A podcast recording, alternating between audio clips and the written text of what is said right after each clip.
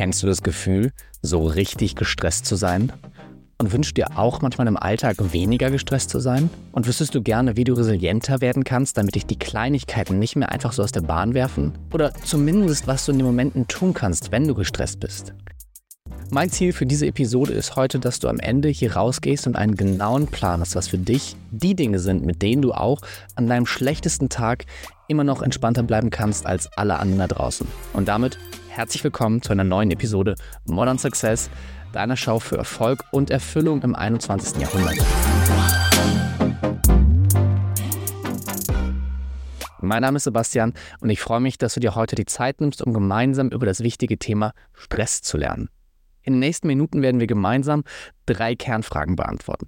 Das ist erstens, wie kann ich weniger gestresst sein? Zweitens, wie werde ich resilienter, sodass ich mehr Fähigkeit habe, mit Stress umzugehen, mir wortwörtlich das dickere Fell zulege? Und die dritte Frage ist, was kann ich denn in den Momenten tun, wo ich akut gestresst bin? Wie gehe ich da am besten mit dem Stress um, um mein Stresslevel wieder zu senken?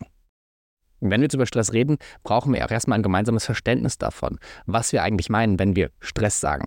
Denn der Begriff Stress wird im Alltag umgangssprachlich sehr vielseitig und nicht immer ganz richtig und eindeutig benutzt. Manchmal sagen wir, das stresst mich und meinen damit bestimmte Herausforderungen oder Bedrohungen im Außen, Dinge, die dafür sorgen, dass wir gestresst sind. Und manchmal sagen wir aber auch, boah, das hat mich jetzt echt gestresst. Also ich habe Stress empfunden. Das heißt, wir nutzen das Wort Stress einmal, um eine Herausforderung oder eine Bedrohung im Außen zu beschreiben. Das wäre korrekt beschrieben der Stressor. Das, was dann die Stressreaktion in unserem Körper auslöst. Das heißt, wir haben die Stressoren, wir haben die Stressreaktion und der gesamte Prozess, mit dem sich Menschen, aber nicht nur Menschen, sondern auch Tiere auf ihre Umwelt anpassen und auf die Anforderungen reagieren, der wird als Stress bezeichnet. Nüchtern betrachtet meint das Wort Stress nichts anderes als ein Anspannungszustand. Im Englischen to stress, also etwas hervorheben, bezieht sich ursprünglich auf das Testen in der Belastbarkeit von Materialien. Kommt also eigentlich aus der Physik, wo man sagt, to stress a material, also ein Material unter Druck setzen, um zu schauen, wie belastungsfähig das ist. Und wurde tatsächlich 1974 erst in den biologischen Kontext eingeführt. Das heißt, erst 1974 haben wir im Kontext von einer Belastbarkeit, im Sinne von wie wir heute über Stress reden, angefangen auch in der Biologie so darüber nachzudenken. Das heißt, das ist noch gar nichts, was wir jetzt seit Ewigkeiten so verwenden, das Wort im biologischen Kontext, um eben genau den Stress zu beschreiben. Wenn wir uns jetzt noch einmal ganz kurz anschauen, wie Stress biologisch auf körperlicher Ebene funktioniert, gibt es da zwei Bereiche, die für uns heute interessant und wichtig sind. Und das ist einmal ein Verständnis dafür, wie Stress im Nervensystem funktioniert und einmal, wie es auf Ebene der Hormone und Neurotransmitter wirkt. Wenn wir uns das Nervensystem anschauen, können wir das Nervensystem in seiner Funktion in zwei Bereiche einteilen. Das ist einmal das somatische Nervensystem und dann das vegetative Nervensystem, auch autonomes Nervensystem genannt. Das heißt, vegetatives Nervensystem, vereinfacht beschrieben, kontrolliert all das, was wir aktiv bewusst steuern. Das heißt, die Nerven, die dafür sorgen, dass ich meine Muskeln bewegen kann, dass ich durch das Zimmer laufen kann, dass ich sprechen kann. Das vegetative oder autonome Nervensystem ist eben nicht so bewusst ansteuerbar, nicht so direkt kontrollierbar, wie ich jetzt meine Hand zur Faust ballen kann, sondern kontrolliert die Funktionen, die zum Erhalt der körperlichen Prozesse da sind. Das heißt zum Beispiel, es steuert den Blutdruck, kontrolliert den Herzschlag, kontrolliert unbewusst unsere Atmung. Das heißt, all die Dinge, die wir brauchen, wo Nervenzellen involviert sind, die wir aber nicht bewusst drüber nachdenken, zu sagen, ich lasse jetzt mein Herz schlagen oder ich lasse jetzt meinen Blutdruck steigen. Und im autonomen Nervensystem bei der Kontrolle all dieser körperlichen Prozesse unterscheiden wir zwei Zustände. Das ist einmal der sogenannte sympathische Zustand und einmal der sogenannte parasympathische Zustand. Wenn man diese beiden Zustände jetzt nicht mit den wissenschaftlichen Begriffen von Sympathikus und Parasympathikus beschreibt, verwendet man häufig die Worte Fight and Flight und auf der anderen Seite Rest and Digest Zustand. Das heißt, auf der einen Seite der Zustand von Ruhe, von Entspannung, das ist der ähm, Zustand, in dem wir auch soziale Interaktion pflegen, uns umeinander kümmern, für uns sorgen. Das ist der Rest and Digest Zustand, beziehungsweise dann wissenschaftlich bezeichnet eben der Parasympathikus. Demgegenüber steht der Zustand von Aktivierung. Das ist der Zustand, in dem wir sind, wenn wir Sport machen oder in der Extremen, wenn wir gestresst sind oder früher, wenn wir auf der Flucht waren und Angst hatten. dann geht unser Körper in den Zustand, wo er eben Energie bereitstellt, dass wir mit den Anforderungen im Außen besser umgehen können. Und zwischen diesen beiden Zuständen kann dein Nervensystem fließend hin und her wechseln. Das heißt, wir können nie in beiden Zuständen wirklich extrem gleichzeitig sein. Wir sind entweder eben in diesem Zustand von Aktivierung oder in dem Zustand von Ruhe oder irgendwo dazwischen. Aber wir sind niemals extrem ruhig und extrem gestresst gleichzeitig. Das autonome Nervensystem, also die Zustände von Sympathikus und Parasympathikus, nehmen dann auch wiederum Einfluss auf unsere Neurotransmitter und Hormone. Und im Kontext von Stress sind hier vor allen Dingen die Botenstoffe Cortisol, Adrenalin bzw. Noradrenalin. Noradrenalin so heißt Adrenalin, wenn es im Gehirn vorkommt, nicht als Hormon, sondern als Neurotransmitter. Und das sind die beiden Botenstoffe, die am Ende dann auch weitere Effekte auf zum Beispiel Organe ausführen die also auch im Zusammenhang stehen. Mit Stress eben dann auf einer anderen Ebene. Und wir werden uns heute gar nicht so detailliert auf der biochemischen Ebene mit Stress auseinandersetzen. Wir bleiben auf einer übergeordneten, abstrakteren Ebene, aber ziehen immer wieder den Bezug zu diesem grundlegenden Konstrukt, wie Stress denn auf körperlicher Ebene vermittelt wird, um auch zu verstehen, was passiert im Körper und wo setzen wir gerade an, um uns hier zu helfen. Um jetzt gut über Stress reden zu können, brauchen wir ein Modell. Ein Modell, das uns erklärt, warum wir im Kontext von Stress so reagieren, wie wir reagieren. Ein Modell, das uns erklärt, wie es eigentlich sein kann, dass manche Menschen die Ruhe in Person sind und sich von nichts stressen lassen, während andere bei der kleinsten Kleinigkeit an die Decke gehen. Ein Modell, das uns aber auch erklärt, wieso es so ist, dass du selber an manchen Tagen belastbar bist wie ein Güterzug und in stressigen Situationen überhaupt nicht aus der Ruhe kommst und an anderen Tagen musst du dir einen Windstoß aus der falschen Richtung ins Gesicht blasen und du bist genervt. Wie kann es sein, dass es da solche Unterschiede gibt? Du kannst dir dein Stresssystem vereinfacht vorstellen wie einen riesengroßen Eimer mit einem Abfluss. Und in diesen Eimer kommt all der Scheiß in deinem Leben rein. Das heißt, alles, was in deinem Leben scheiße ist, sammelt sich in diesem Eimer. Deswegen nennen wir den auch jetzt für die Diskussion heute den Scheißeimer. Je voller dieser Scheißeimer ist, desto gestresster bist du. Das heißt, der Scheißlevel in deinem Eimer ist dein Stresspegel, ist dein Stresslevel. Wie kannst du dein Stresslevel jetzt beeinflussen? Du kannst entweder oben weniger Scheiß reinschmeißen oder dafür sorgen, dass unten mehr Scheiß abfließt. Das sind die beiden Möglichkeiten, die du hast, um dafür zu sorgen, dass dein Stresslevel sinkt. Was dieses Modell jetzt großartig verdeutlicht ist, erstens, es gibt nur ein Nervensystem und ein Hormonsystem, über das die Stressreaktion in unserem Körper ausgeführt wird. Das heißt, jeder Stressor, alles das, was uns stresst, kommt in den Scheißeimer, kommt ins selbe Stresssystem. Das heißt, es ist egal, ob es körperliches Stress ist, ob es psychischer Stress ist, ob es Stress in der Beziehung ist mit deinem Partner, ob es Stress auf der Arbeit ist, ob es Stress ist, wo du eine Krankheit ausbrütest Jegliche Stressoren wirken über ein und dasselbe Stresssystem in deinem Körper. Das heißt, all der Scheiß landet in demselben Scheißeimer. Und das ist wichtig zu verstehen, weil wir häufig im Alltag den Stress auf der Arbeit gesondert sehen vom Stress im Privatleben, gesondert sehen vom Stress, den wir uns vielleicht im Sport machen. Auch Sport ist ein Stressor und das ist auch wertvoll in dem Modell eben zu sehen, wenn ich eh schon ein hohes Stresslevel habe, wenn mein Stresspegel eh schon hoch ist, mache ich dann jetzt noch eine super anstrengende Hit-Workout-Session im Fitnessstudio und schmeiße diesen Stressor auf körperlicher Ebene auch noch in meinen Stresseimer oder gehe ich eher zum Yoga und mache 45 Minuten was Entspannteres, wo ich mich auch bewege, aber meinem Stresslevel was Gutes tue. Dieses Modell gibt uns also schon eine Möglichkeit zu verstehen im Kontext unseres Lebens, wo wir erstmal Bilanz ziehen können, zu sagen, okay, ich merke, ich bin gestresst. Was sind denn eigentlich gerade die ganzen Stressoren, die in meinem Scheißeimer liegen? Und dann zu überlegen, wie verhalte ich mich jetzt? Entscheide ich mich dafür, mit den Dingen, die ich in meinem Alltag habe, noch weitere Stressoren dazu zu packen? Muss ich noch ein Mittagessen haben, wo ich eigentlich keine Lust drauf habe, mit einem Bekannten, nur weil der so lieb gefragt hat? Oder sage ich das ab, um den Stressor aus meinem Scheiß einmal rauszuhaben, weil ich weiß, dass ich dadurch meine Resilienz steigern kann? Du kannst also an dieser Stelle für dich schon einmal überlegen, was sind die Dinge, die regelmäßig in deinen Scheiß einmal reinkommen und was sind auch die Dinge, die du aus deinem Scheiß einmal einfach rausnehmen kannst? Das ist der erste und einfachste Schritt, den du tun kannst, um dein Stresslevel positiv zu beeinflussen. Bevor wir jetzt im Detail auf unsere drei Fragen eingehen, die wir heute beantworten werden, die Frage, wie schaffe ich es, weniger gestresst zu sein, Wie kann ich insgesamt resilienter werden, um mich weniger stressen zu lassen? Und wenn ich dann doch mal gestresst bin, wie gehe ich in diesen Momenten am besten damit um? Bevor wir die Fragen jetzt im Detail beantworten, wollen wir uns Stress noch einmal aus einer anderen Perspektive anschauen. Denn Stress ist kein schwarz-weißer Zustand, wo wir sagen können, Stress ist nur schlecht, Stress ist nur negativ, Stress hat nur schlechte Effekte auf uns und auf unseren Körper. Denn das ist das, was wir ja häufig hören, was uns ja auch zum Großteil medial suggeriert wird. Stress ist nur schlecht. Wenn du gestresst bist, schadest du dir. Vielleicht hast du auch schon mal den Satz gehört, gestresst sein ist das neue Rauchen.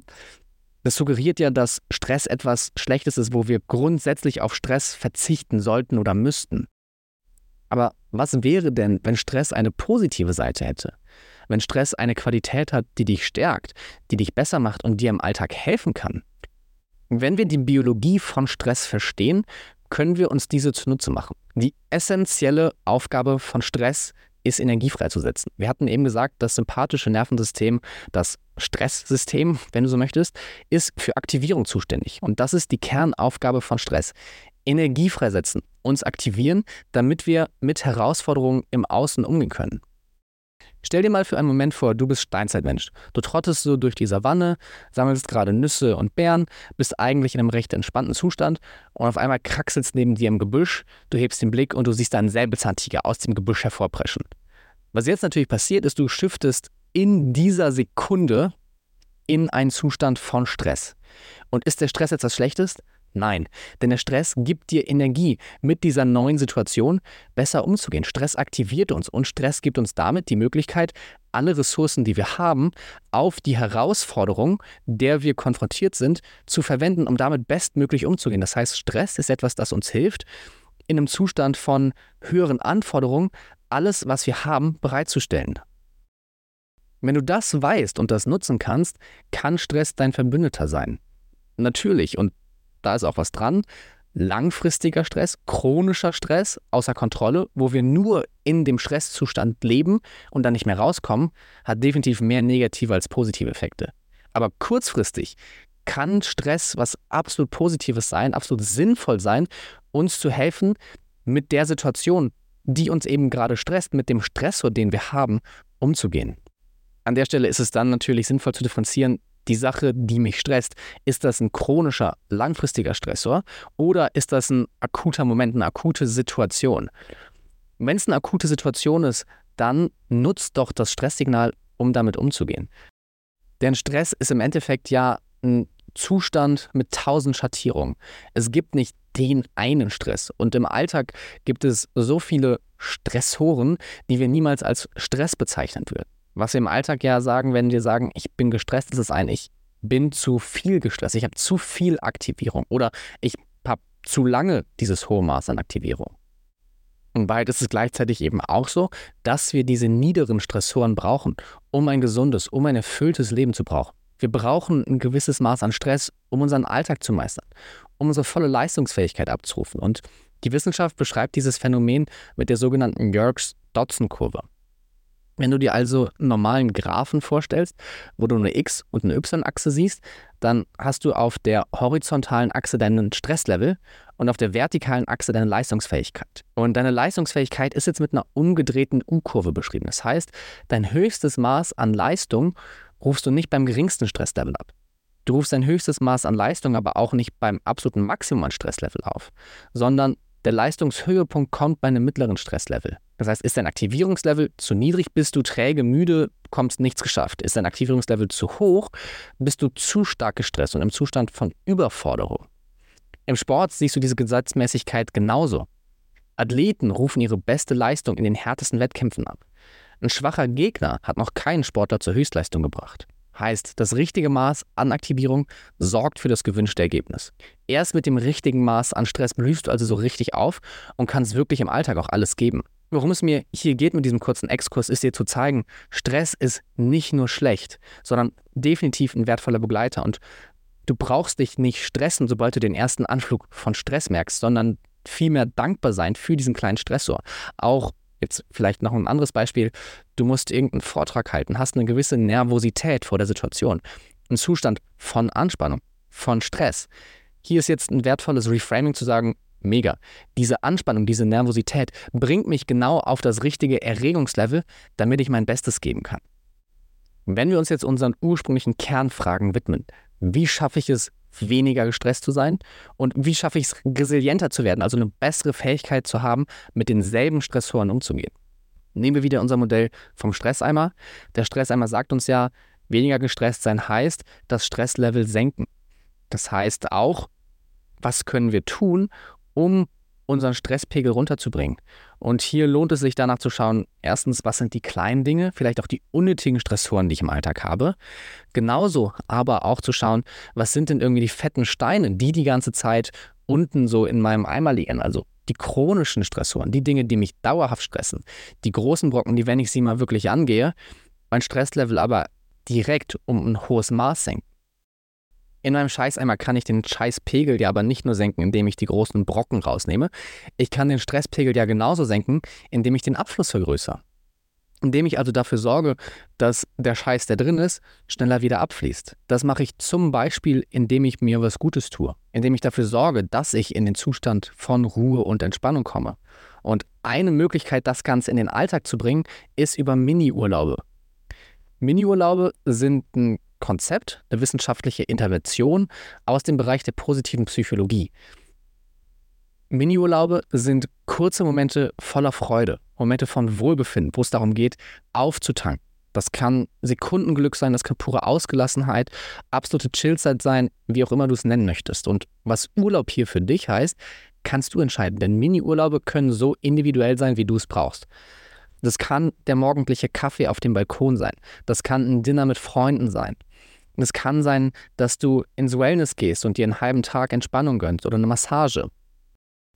Ein Miniurlaub kann also irgendwas sein von ein paar Sekunden, wo du einfach nur da sitzt und die Sonne auf deinem Gesicht genießt. Oder es kann mehrere Stunden gehen. Das ist total flexibel. Worum es geht, ist eben, dass du Momente hast, wo du bewusst den Parasympathikus aktivierst, wo du bewusst in dem Moment von Genuss und Entspannung bist und dafür eben sorgst, dass du so deinen Stresspegel langsam senkst.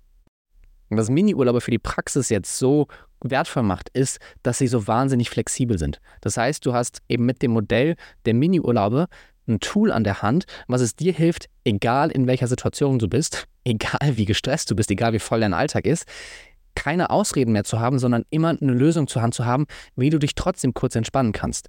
Und das ist genau die Übung, die ich dir jetzt mitgebe.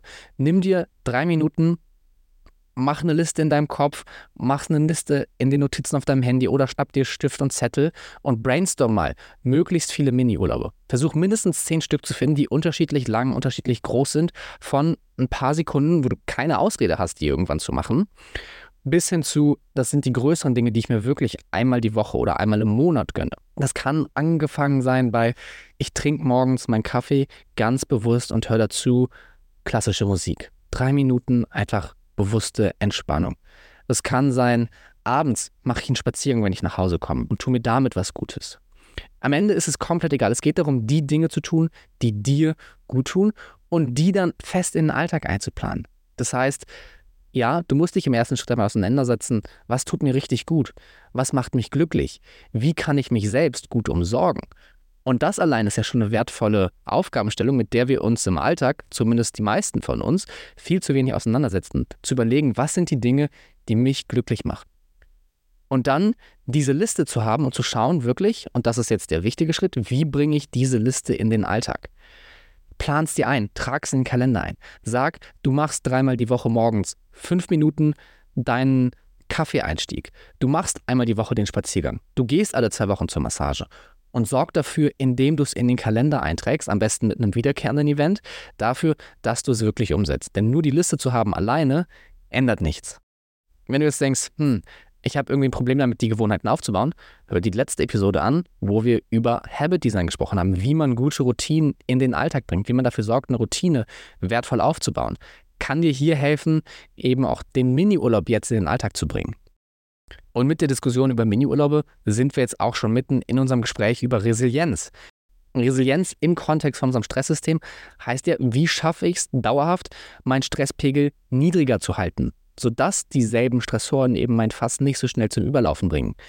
heißt aber auf einer anderen Ebene auch, wie schaffe ich es, den Eimer größer zu machen, sodass dieselbe Menge an Scheiß in meinem Leben zu einem niedrigeren Stresslevel führt. Und der beste Weg, um den Stresseimer größer zu machen, ist über Sport. Sport baut langfristig körperliche Ressourcen auf, die uns das Gefühl geben, mit Stresssignalen besser umgehen zu können.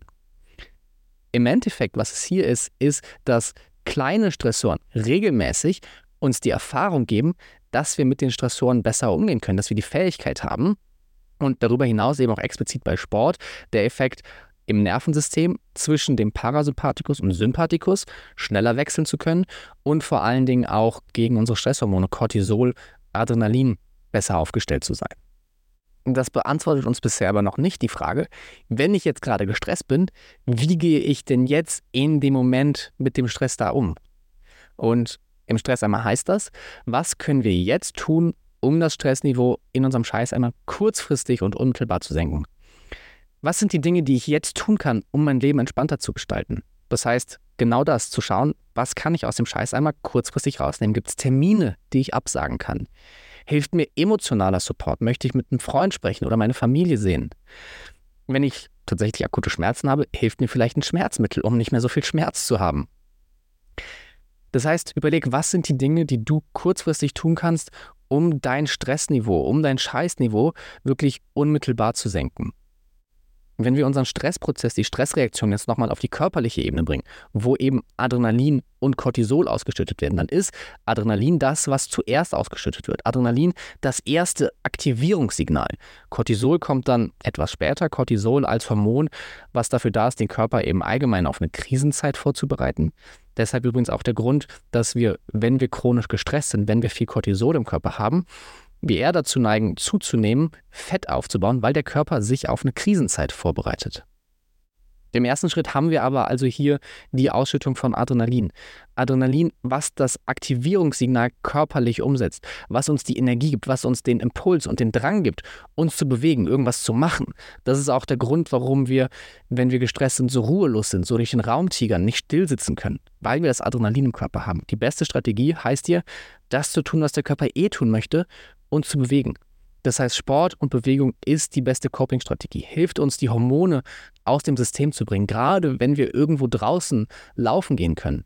Joggen gehen, regt den Atmung an, bringt den Kreislauf im Schwung, gleicht die, gleicht die Stoffwechselprozesse wieder aus. Wir haben die frische Luft, wir haben das Sonnenlicht. Alles Effekte, die einen wahnsinnig positiven Einfluss haben, nicht nur kurzfristig auf Adrenalin und Cortisol. Heißt also für dich auf körperlicher Ebene, auf Ebene der Hormone, das Laufen gehen, bewegen, spazieren gehen, wenn es nicht laufen geht, aber irgendwie dich bewegen, irgendwas körperlich zu tun, das Beste, was du tun kannst. Unabhängig davon und darüber hinaus können wir aber auch noch was für unser Nervensystem tun.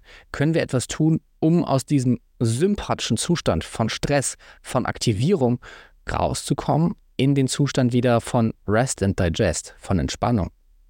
Und der Schlüssel hierfür ist unsere Atmung.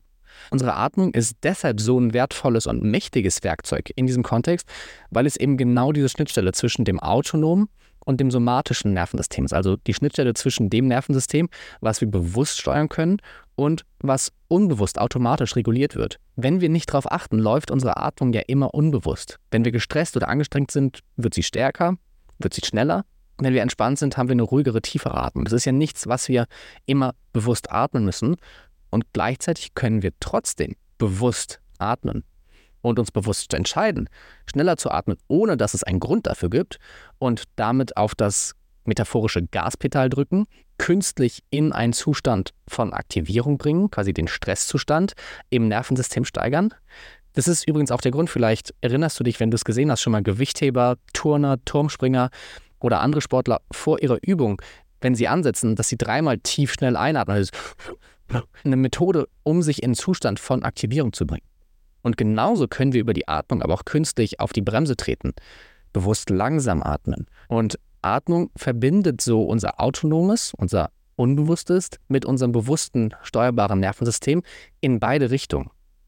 Über die Atmung haben wir also die Möglichkeit, unser Nervensystem in die eine oder andere Richtung zu beeinflussen und uns damit aus dem Stresszustand rauszuholen. Eine Atemtechnik, die hier besonders gut erforscht ist, beziehungsweise wo die Forschung zeigt, dass die Effekte besonders stark sind und tatsächlich auch im Vergleich zu anderen Atemtechniken wie einem Box Breathing oder einer Wim Hof Atmung die besten Effekte bringt, ist eine Atmung, die nennt sich physiologischer Seufzer. Im Deutschen sind die Bezeichnungen immer total unsexy, im Englischen heißt es Physiological Sigh. Und im Endeffekt, worum es bei der Übung geht, ist genau das, Seufzen, nachdem du tief eingeatmet hast. Also ganz konkret heißt das, atme tief in den Bauch, nimm einen tiefen, vollen Atemzug und dann mach einen zweiten Atemzug auf den ersten Atemzug drauf. Und dann atmest du langsam und vollständig einfach mit einem tiefsten Seufzer der Entspannung aus. Deswegen heißt das Ganze auch physiologischer Seufzer. Das Ganze machst du mindestens drei bis vier Mal, wenn du Zeit hast, Ruhe hast, auch gerne häufiger. Ich mache das einmal vor, das hört sich dann so an.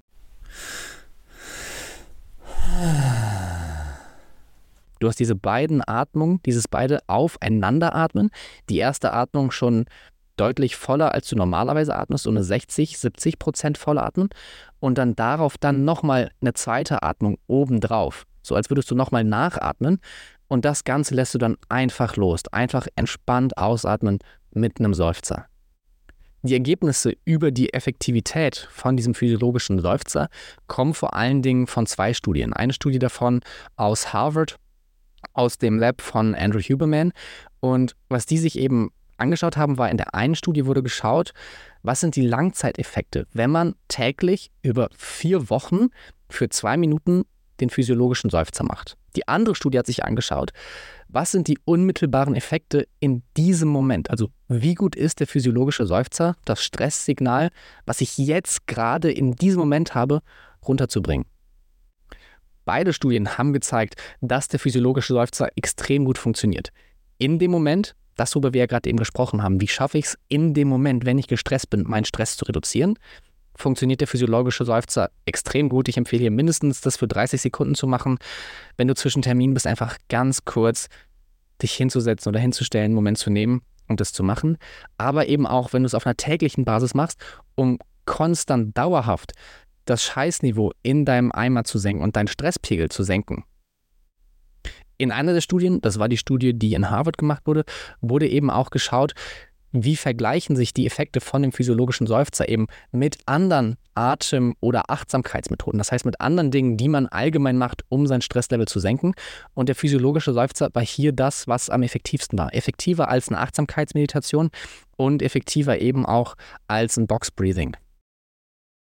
Lass uns noch einmal alles zusammenfassen. Was haben wir heute gelernt? Wir haben über den Stress einmal gesprochen als ein Modell, was eben beschreibt, dass einzelne Stressoren nicht isoliert wirken, sondern alles, was dich in deinem Leben stresst, der gesamte Scheiß, in ein und dasselbe System fließen. Wir haben gesagt, wir müssen Stress zu einem gewissen Maß umdenken, weil Stress nicht nur schlecht ist, sondern uns helfen kann, unsere Bestleistung zu erzielen. Wir haben über Resilienz gesprochen, wie wir chronisch unseren Stresspegel senken können, wie wir aber auch unseren Eimer größer machen können. Und wir haben zum Schluss darüber gesprochen, was wir tun können, wenn wir akuten Stress haben, wenn wir jetzt gerade akuten Stressoren ausgesetzt sind in diesem Moment, über eben den physiologischen Seufzer dafür zu sorgen, dass wir unseren Stresspegel kurzfristig senken können, dass wenn wir einen größeren Stressor haben, uns zu bewegen, Sport zu machen, um eben das Adrenalin im Körper abzubauen. Wir haben über Mini-Urlaube gesprochen als eine Möglichkeit, um resilienter zu werden, beziehungsweise insgesamt in einen entspannteren Zustand zu kommen. Das heißt, all die Dinge sind kleine Möglichkeiten für dich, besser mit Stress umzugehen. Ich hoffe, du schaffst es, die Dinge für dich umzusetzen. Du bringst sie in deinen Alltag, denn nur dann kannst du auch die wirklichen Effekte davon sehen. Wenn du bis hierhin gehört hast, gehe ich davon aus, dass dir die Episode gefallen hat dann freue ich mich über eine Bewertung. Und vielleicht kennst du ja jemanden, der chronisch gestresst ist, jemanden, wo du sagst, hui, der wird echt davon profitieren, ein bisschen besser zu verstehen, wie er seinen Stress managen kann. Dann freue ich mich natürlich, wenn du die Episode teilst. Und ich freue mich auch, wenn du das nächste Mal wieder reinhörst. In diesem Sinne, vielen Dank und bis zum nächsten Mal.